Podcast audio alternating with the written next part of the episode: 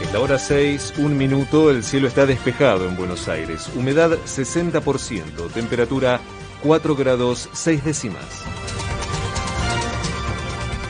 Desde hoy la provincia ampliará el aforo de restaurantes, bares y comercios del 50 al 70% de su capacidad, pero solo para personas que hayan recibido al menos una dosis y que puedan acreditarlo.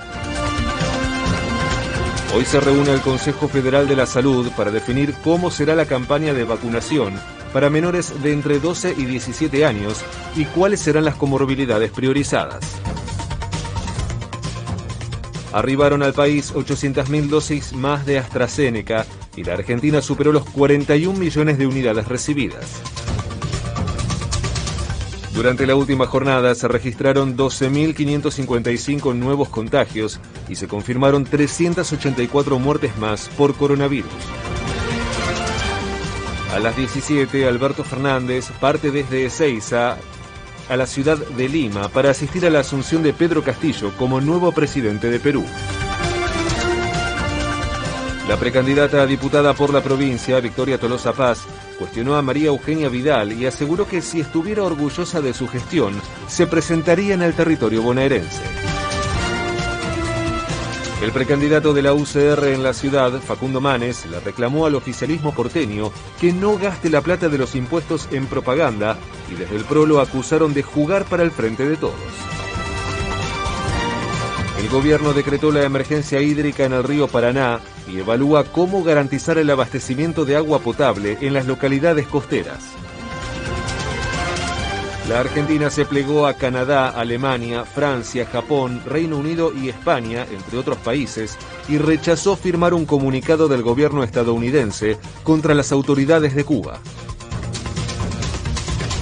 El cantante de la banda Tan Biónica, Chano Charpentier, recibió un disparo de un policía tras protagonizar un brote psicótico y ahora se encuentra hospitalizado en el sanatorio Otamendi con compromiso multiorgánico.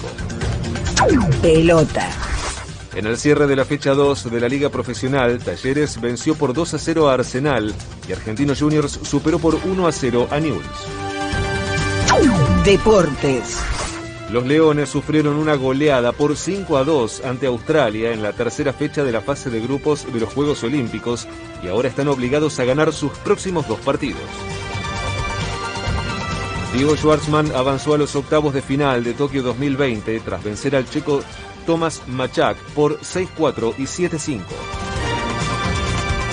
En su debut en los Juegos, la selección argentina de básquet cayó frente a Eslovenia por 118 a 110. El cielo estará entre algo y parcialmente nublado con una máxima de 12 grados.